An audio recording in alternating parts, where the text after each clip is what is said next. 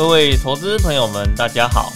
这是一个一路到底、懒得修饰的音频闲聊，而我呢是投资乐观偏多的古鱼老师，欢迎各位来到这个充满我个人投资观点的 Pockets 频道。今天来跟各位聊什么呢？啊，来跟各位聊一聊关于通膨的阴影啊，挥之不去，升息的声音啊，啊也越来越清晰了。那现在这个时间点，如果呢你有投资一些金融股，那我们应该要怎么去关注哦金融股这样子的一个族群呢？事实上，金融股本身啊，它里面呢哦涵盖了像银行、寿险、证券哦、租赁哦等各个不同的一个族群哦在里面哦，在一个相同的阴影笼罩之下，事实上每个族群的表现是会有点不太一样的。所以呢，我们今天呢就来跟各位聊一聊升息的一个现况，以及呢我们对于各族群。哦，受到影响的一个观点哦，针对这样子的一个议题来跟各位哦做一些讨论。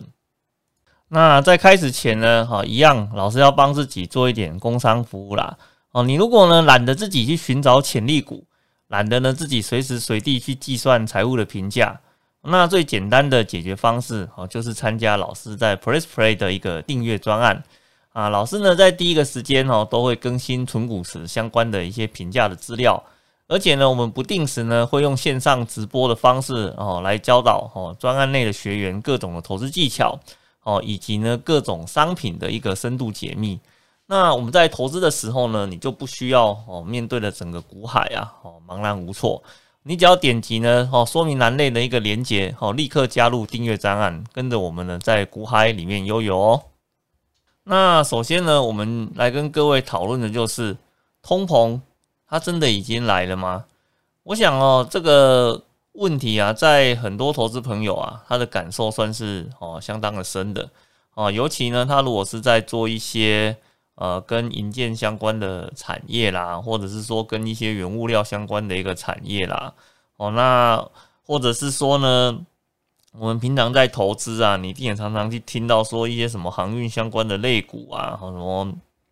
运价的部分一直在暴涨啊。哦，事实上呢，像在这个部分啊，你如果发现呢，你手上的这个商品，哦，它主要呢是透过呃运输的方式，哦送到我们台湾的市场，然后呢再送到每个人手中的一个家庭的话，我想这个部分的涨价哦，算是相当相当有感的哦。那特别呢是在呃呃营造业啦，或者在房地产的这一块啦，哦，事实上。现在很多东西啊，它整个涨价的幅度啊，哦，大概哦，我看那个十趴啊、二十趴，哦，甚至到三十趴的哦都有哦。哦，那当然呢，你如果说你平常关注的重点只是在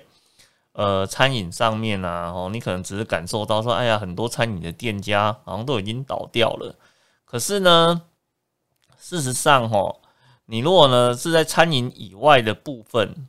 哦，跟原物料比较相关的哦，那真的涨价的部分呢，涨得只能一塌糊涂来形容哦。那当然呢，我们在看这样子的一个议题的时候啊，很多人接下来都会去联想到，就是说，诶，奇怪了，如果今天通膨竟然这么的清楚啊，这么的清晰，那为什么呃各国的央行呢还没有开始来做升息的一个动作呢？哦，事实上并不是没有。哦，比如说像韩国的央行哦，它已经呢哦开始做升息的一个动作了。而接下来的话，像是在欧盟那边哦，他们的央行呢也准备呃来做一个密切的观察哦，随时呢都有可能会发布升息的呃一个讯息哦。那当然，台湾央行的部分的话就一样嘛，按兵不动嘛。那最近一次的那个央行的里监事会的一个结果就这个样子，他觉得台湾的通膨不严重哦。那像是在那个美国哦，FED 哦，我想他的一个脚步啊，他想要做什么，市场上都放着很多的眼睛呐，哦，瞪大了在看着他。那他的一个说法呢，非常的呃单纯啊，他说啊，他觉得现在的一个通膨啊，是一个呃还在可以接受的一个范围哦。那既然还在接受的一个范围的话呢，那我们对于呃通膨这件事情啊，哦，那暂时呢还是把它处于在。呃，观察的一个范围里面呢，哦，不过呢，我相信这样子的一个说法哦，哦，让很多人没有办法去接受，因为为什么？当他在说这件事情时，美国的 CPI 指数哦，也就是说消费者物价指数，它的整个涨幅的部分呢，已经到了五点六趴的一个水准。哦，那甚至呢，像在最近发布的哦最新的八月 CPI 指数哦，也呃也已经超过了哦四趴的一个水准哦。事实上哦，我们对 CPI 指数啊哦，一般都会把它当成是一个呃通膨率的参考指标来看。这个是有一个所谓的管制值的，什么意思呢？我们一般来讲，呃，央行呢在看通膨这种东西啊，大部分都会定两趴，当成是一个温和的呃一个通膨的管制概念哦。那如果呢超过两趴哦，那就代表哎你的通膨可能有过热的一个现象哦。啊，那如果低于两趴。哦，那你可能需要有一些经济的手段哦，去刺激我们这个通膨。那你可能会有个疑问啊，说：诶，老师啊，如果通膨代表物价上升的话，那通膨下降不就代表物价下降了吗？那为什么我们不能够去维持物价下降的一个状态呢？事实上是不可以的。你知道为什么吗？哦，因为你如果今天你发现了一个。现象就是这个东西会越来越便宜的时候，请问你还会不会去做消费的动作？因为很显然不会嘛，对不对？哦，你就会想说，那我明天再买就好了。你明天想买的时候就说，哎，那后天再买好了，反正越来越便宜嘛，哦，对不对？可是呢，如果我们把这个现象反过来，哦，也就是通膨的时候，哦，那你如果发现呢，明天买会更贵，那你会做什么？你会赶快今天就下单去买了啊？是不是？所以呢，老师呢最近在看哦一些房地产相关讯息的时候，就有发现到这样子的一个现象哦。很多人都非常的担心，如果他现在不买房子的话，会不会明年更贵，后年更贵？那为什么会有这样子的一个想法？就是因为他发现，好像今天不做决定，明天。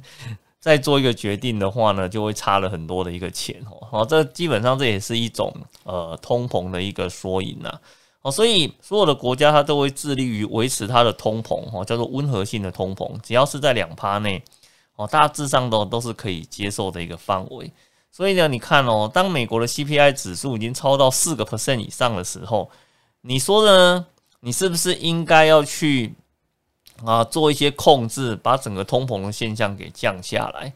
但是呢，他并没有这样子做。哦，当然这是有一些阴谋论的啦，好不好？比如说阴谋论的话是说呢，如果他现在做升息的动作，哦，去把整个那个通膨的现象打下来的话呢，可能那个股市呃就会变得比较糟糕啦。比如说现在股市新高嘛，对不对？大家都知道那个无限 QE 是撒钱啊，钱撒啊撒啊，那股市就涨上去了，大家 happy 嘛。那你如果今天你要升息，不就是把钱收回来？那收回来你的股价就下降啦。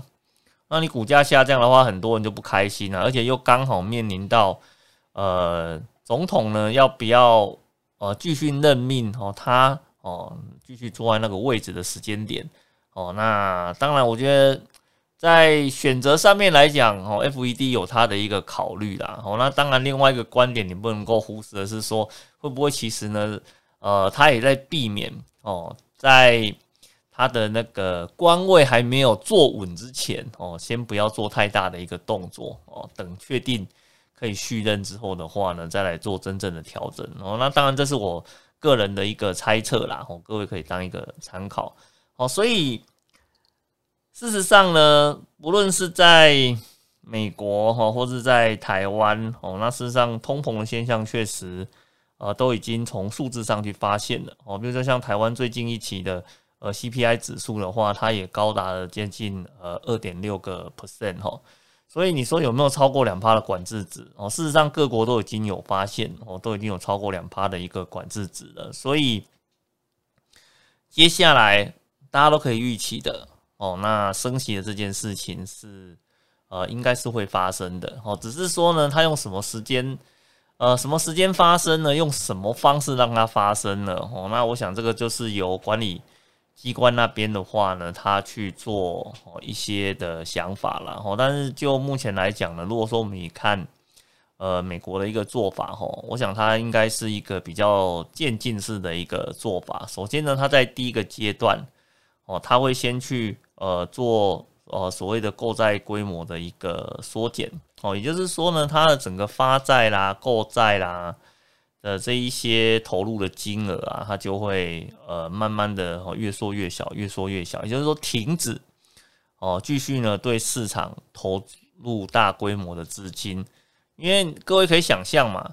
你今天发了这个债券之后的话，那如果有人买，那发债者他不就是可以拿到一笔钱吗？那拿到这笔钱的话呢，他就可以去做其他的一个投资嘛，对不对？你就可以想象说，发债的呢，也许是呃国家单位啦，或者是一些官方的单位啦，或者是一些公司的一些单位啦。哦，他发债之后的话呢，有一笔资金哦，立刻把他的这个债给买走了，哦，他就可以拿到钱来继续做一些扩张规模的一个投资。哦，那当然，如果今天买方消失了啊，或是说买方投入的金额变少了，他能够拿到的钱呢，就会呃变得比较少一点哦，所以就代表他对市场的注资哦投入的就会比较小一点哦，所以我想在这个部分哦，应该是对于。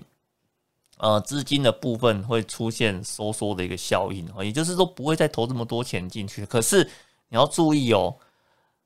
它的第一个动作缩减购债是减少资金的投入啊，但是还没有回收。如果它要回收的话呢，则是要透过升息的手段来做回收的一个动作。因为为什么？因为你看嘛，我今天如果没有做升息的动作哦，大家觉得？钱放在银行里面不划算嘛？那你就会放在身上啊。那你放在身上之后的话呢，你就会想办法帮你手中的资金去找出路嘛。所以就会要么是投资啊，要么就会把它给花掉啊。这样子就会去刺激整个经济的一个活动。但是呢，如果反过来想，我今天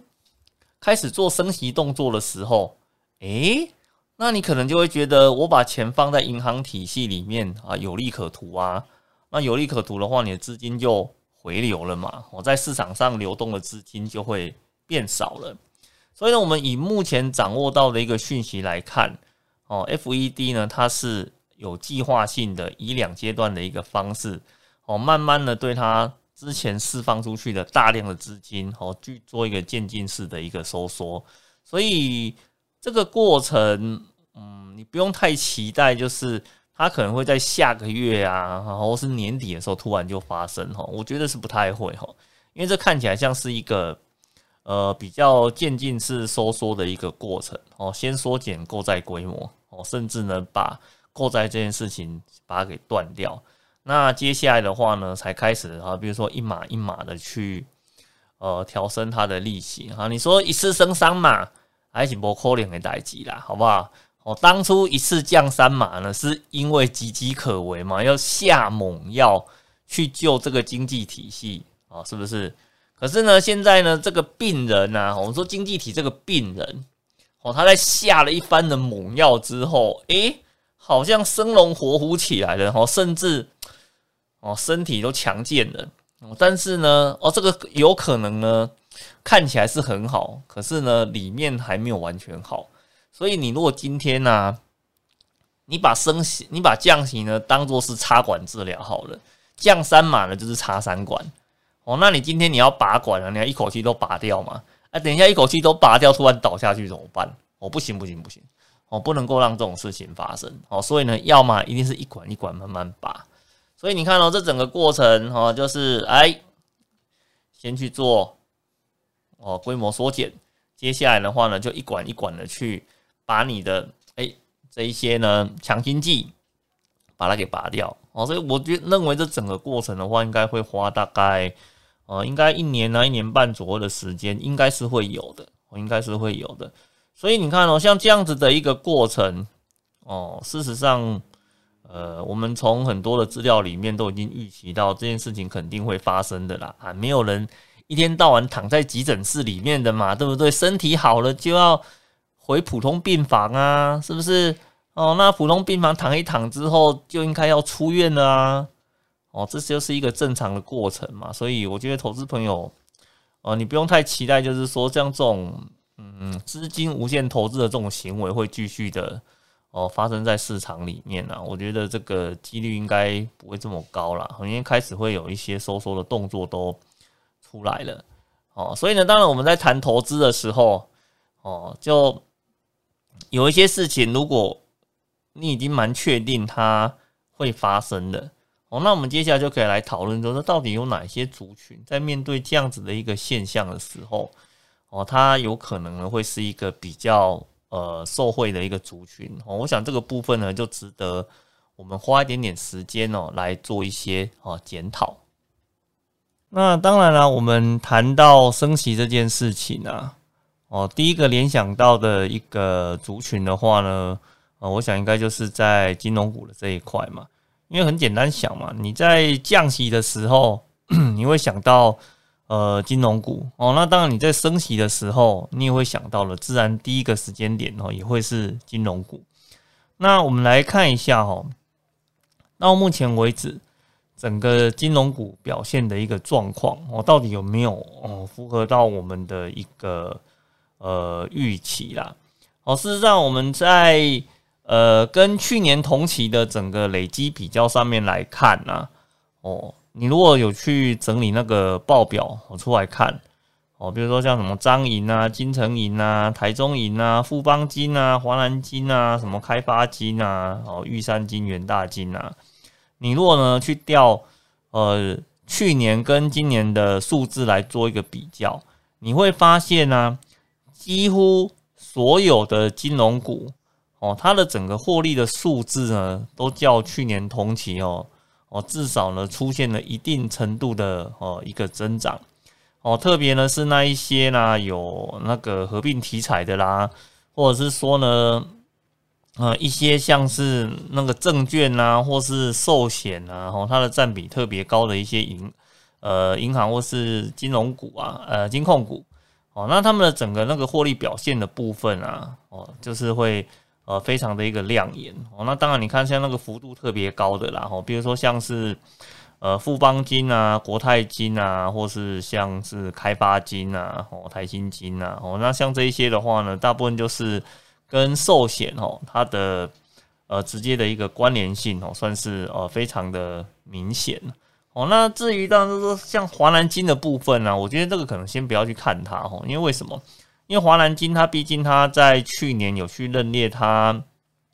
旗下子公司的一个亏损。哦，那去年认列亏损，今年的话呢，算是恢复它本来的一个动能，所以你看它整个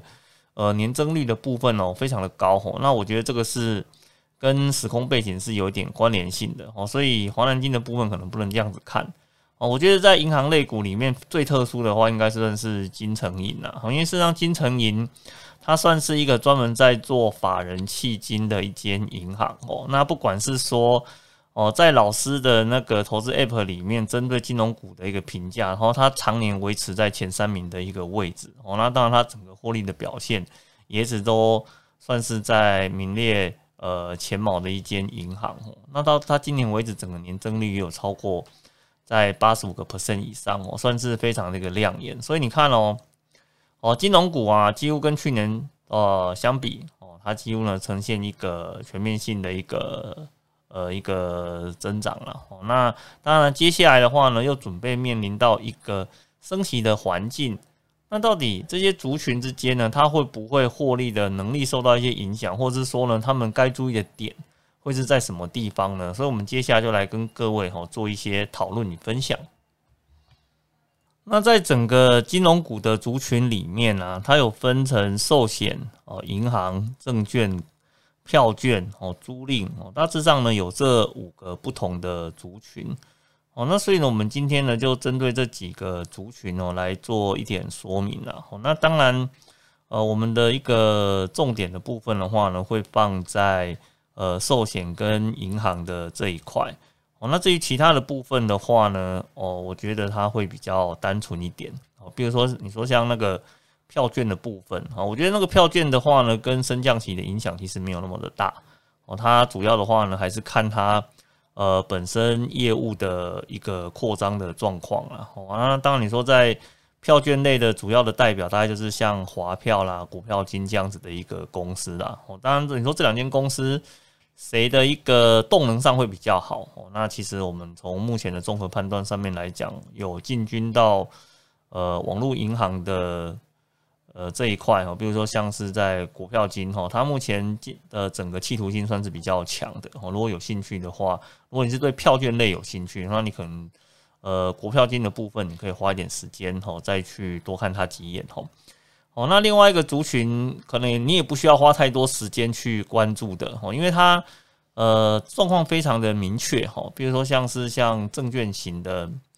呃金控公司吼，就是像证券型的类股嘛。那其实你看哦，像证券型的话呢，它就是呃主要的一个获利来源的话呢，在于证券交易的整个手续费的部分哦，所以呢，它会。取决于两件事情，影响到它整个主要的获利。哦，首先第一个，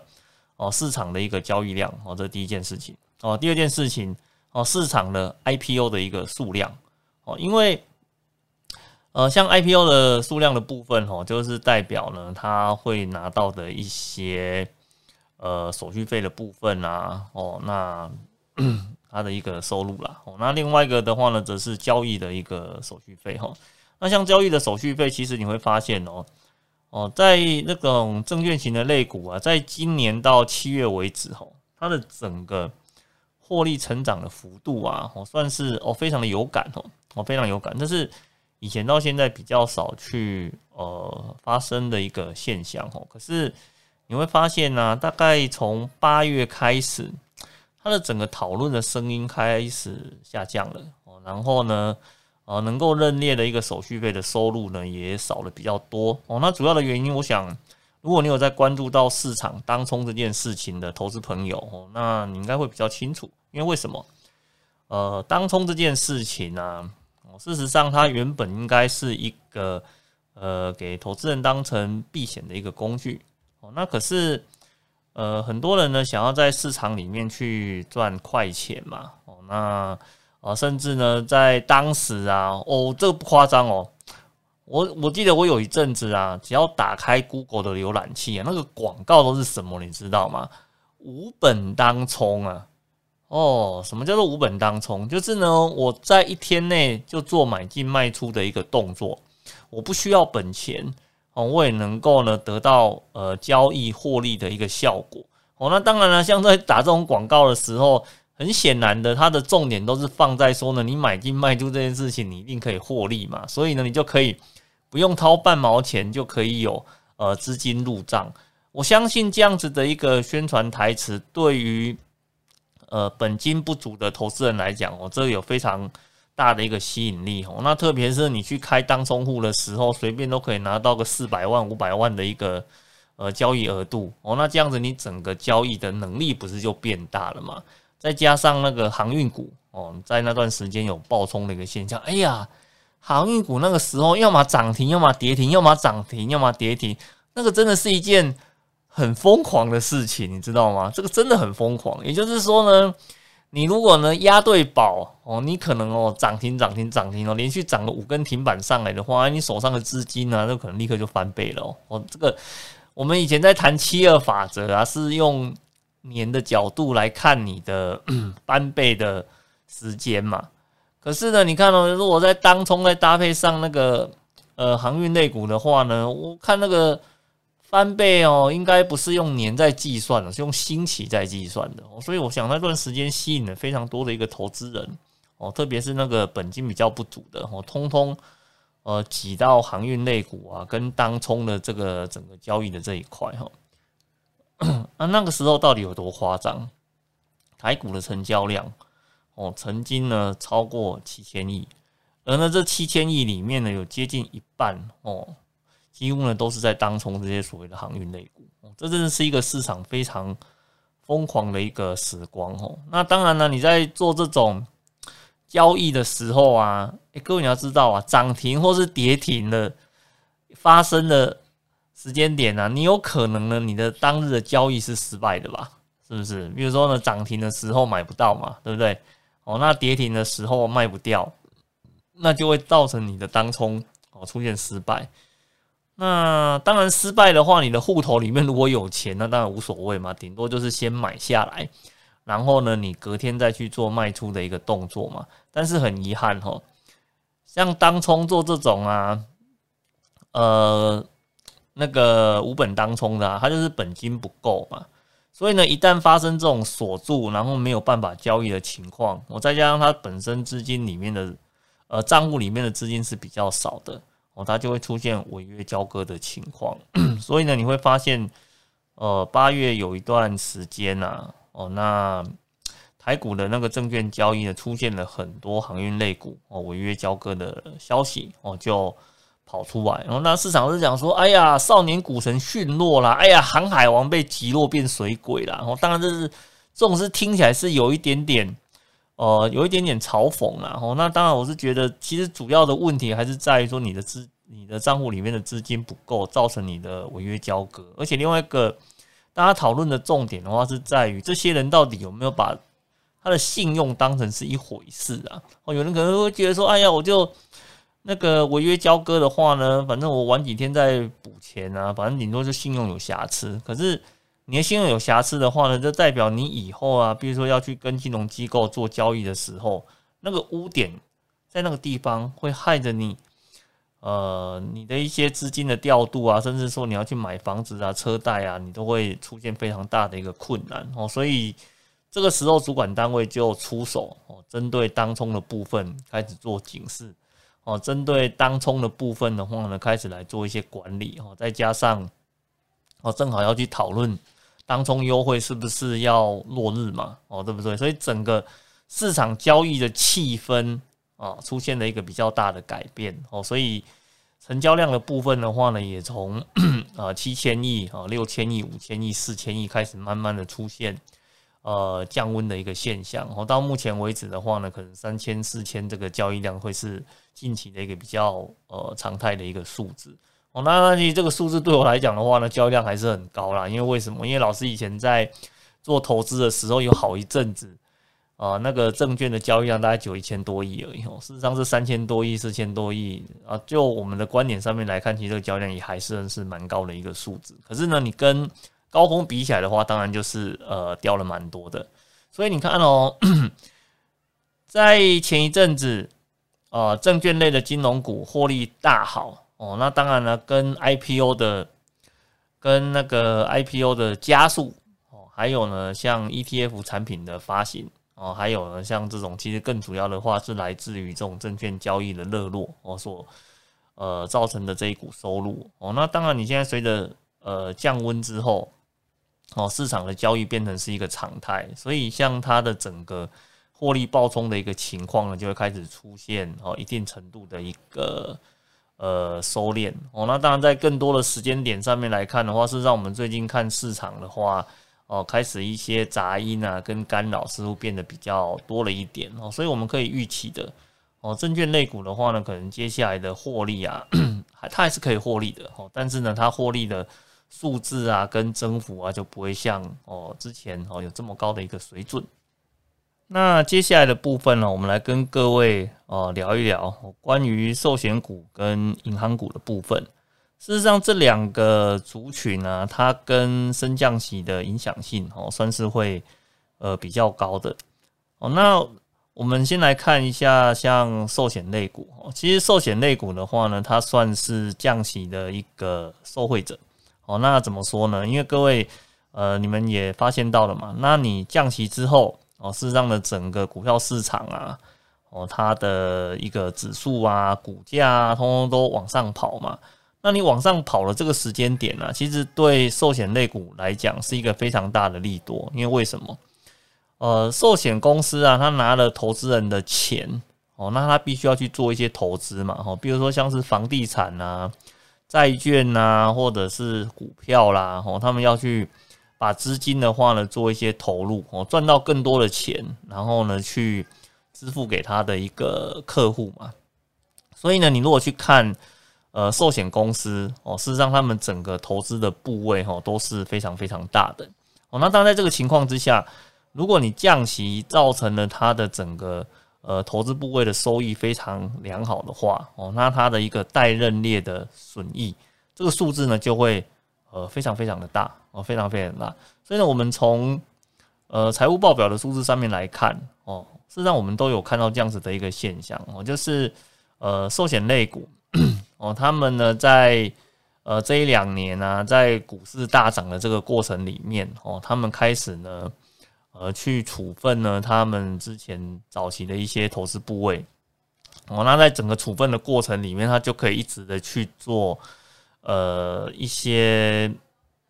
呃损益的认列的一个动作嘛。哦，所以你看哦，为什么在这一波里面的话呢，寿险类股它的整个获利的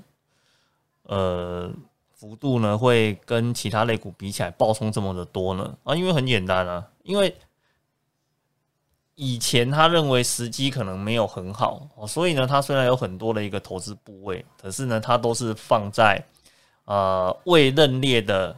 损益上面。可是呢，因为降息的关系哦，导致呢股票市场出现暴冲的一个现象，而他的整个内部的投资团队评估，在这个时间点来做获利的实现哈，应该是非常好的一个时间点哦，所以他就把手中的投资部位做一个卖出。那你卖出之后，它就可以直接认列到哦你的 EPS 上面去。哦，所以呢，你看哦，既然它认列到 EPS 上面去的话呢，那它的整个那个数字就会非常非常的惊人，而且呢，各大寿险公司有志一同，哦，都是在卖他们手上的一个投资部位，所以你会发现，今天寿险部寿险公司呢，它获利很好，不是因为它保单卖的很好哦。不是哦，不是因为保单哦，很多人都以为说啊，寿险公司就在卖保单的，其实不是哦。保单呢，只是它取得资金的一个管道跟来源哦，当然也是个获利的来源，可是呢，并不是最主要的哦，至少在这一波里面不是哦，在这一波里面，它最主要的 获利来源是来自于它去处分它过去的一个投资哦，所以当然了，反过来讲，如果开始升息。哦，那它能够去认列的一个损益哦，就会跟着出现下滑的一个动作嘛。因为事实上你会发现呢，在这一阵子哦，开始呃升息这件事情讨论的频度越来越高哦，越来越清晰哦，甚至呢方法都已经跟你讲了之后，只差执行的时间点没有说嘛，哦，对不对？哦，那其实大家都预期了嘛，你的通膨开始。呃，已经到了一个该控制的时间点的时候，那只是看你什么时候要去执行你的 你的那个减少资金投入的手段而已嘛，哦，对不对？所以其实接下来只是说会发生哦，只是不晓得什么时间点哦，所以市场现在开始出现一个比较像是停滞的一个现象啊。我觉得你不管是看美股或者看台股，我觉得你感觉应该会差不多的，就是。好像很难再去哦出现创新高的一个动作了嘛，对不对？因为其实现在开始有一点那种居高思维的那种氛围哈，哦有开始慢慢出来的一个现象哈。所以你如果说以看寿险类股的部分哦，它还是可以做呃一些获利的认列哦。可是呢，你的股价的部分如果没有一直在创高哦，它能够认列的一个数字哦，那基本上就。会开始出现呃比较趋缓的一个现象哦，所以这个是在寿险股的一个部分哦，所以你说降息对寿险股来讲是好事还是坏事哦？那事实上呢，如果以它的最近获利的来源都是以处分这件事情来讲哦，那其实升息若造成呃指数跟股价的下降的话，那对寿险类股来讲的话，它反而不是什么好事哦。那当然另外。一个观点来看的话，就是变成说，我们来看银行类股。其实我觉得银行类股大家都会比较，呃，比较感觉会比较清楚啊。因为为什么？因为你降息的时候，大家都说银行类股它的获利就提升比较少嘛。而且呢，它在去年来讲，几乎什么证券类啦、寿险类啦，钱都赚很多啊。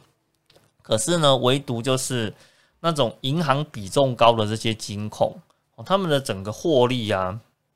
还是赚钱啊。可是呢，哦，那跟去年跟在前一年去比的话，它就变成是一个衰退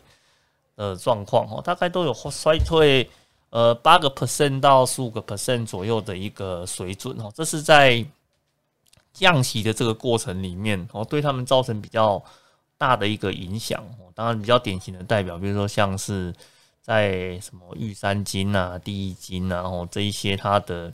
呃影响是会比较呃比较清楚的哦。那那你再反过来讲啊，如果接下来要升息的话，那之前受害股是谁？哦，那其实这个时间点的话呢，它就变成是一个受惠股了嘛，对不对？哦，而且你看哦，事实上呢，我们在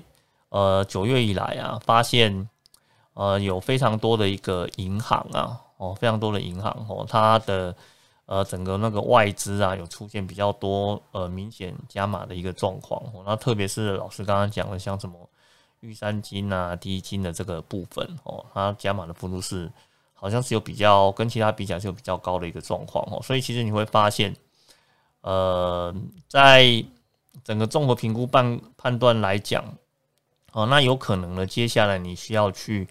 呃关注的一个焦点哦，就是在呃比较是在银行类股的，呃比较类似在银行类股的这一块啦，就值得你多花一点点时间哦来看它，因为毕竟之前降息的时候他们是。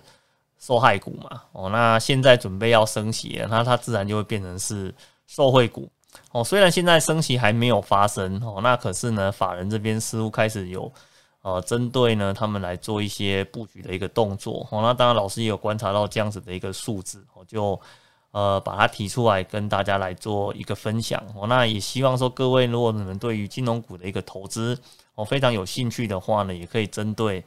哦，那升降息的一个状况呢，来做一个观察跟调整自己手中呃投资的一个状况。OK，好的，那我想呢，我们今天呢，针对呃金融族群的一个观察与分享，好的解释呢，就说明到这个地方。哦，那非常感谢呢各位花一点时间哦来听老师的这个 p o c a s t 哦，那你如果喜欢老师的一个 p o c a s t 以及呢老师呢对于各种呃事件呐产业的一个观察与分享，哦，那记得呢。哦，要订阅老师的一个 p o c k e t 频道哦，那这样老师呢有任何一些新的想法、新的内容发布的时候，你都可以在第一个时间收到哦。好的，那我们今天的一个分享就到这边，谢谢各位啊，拜拜。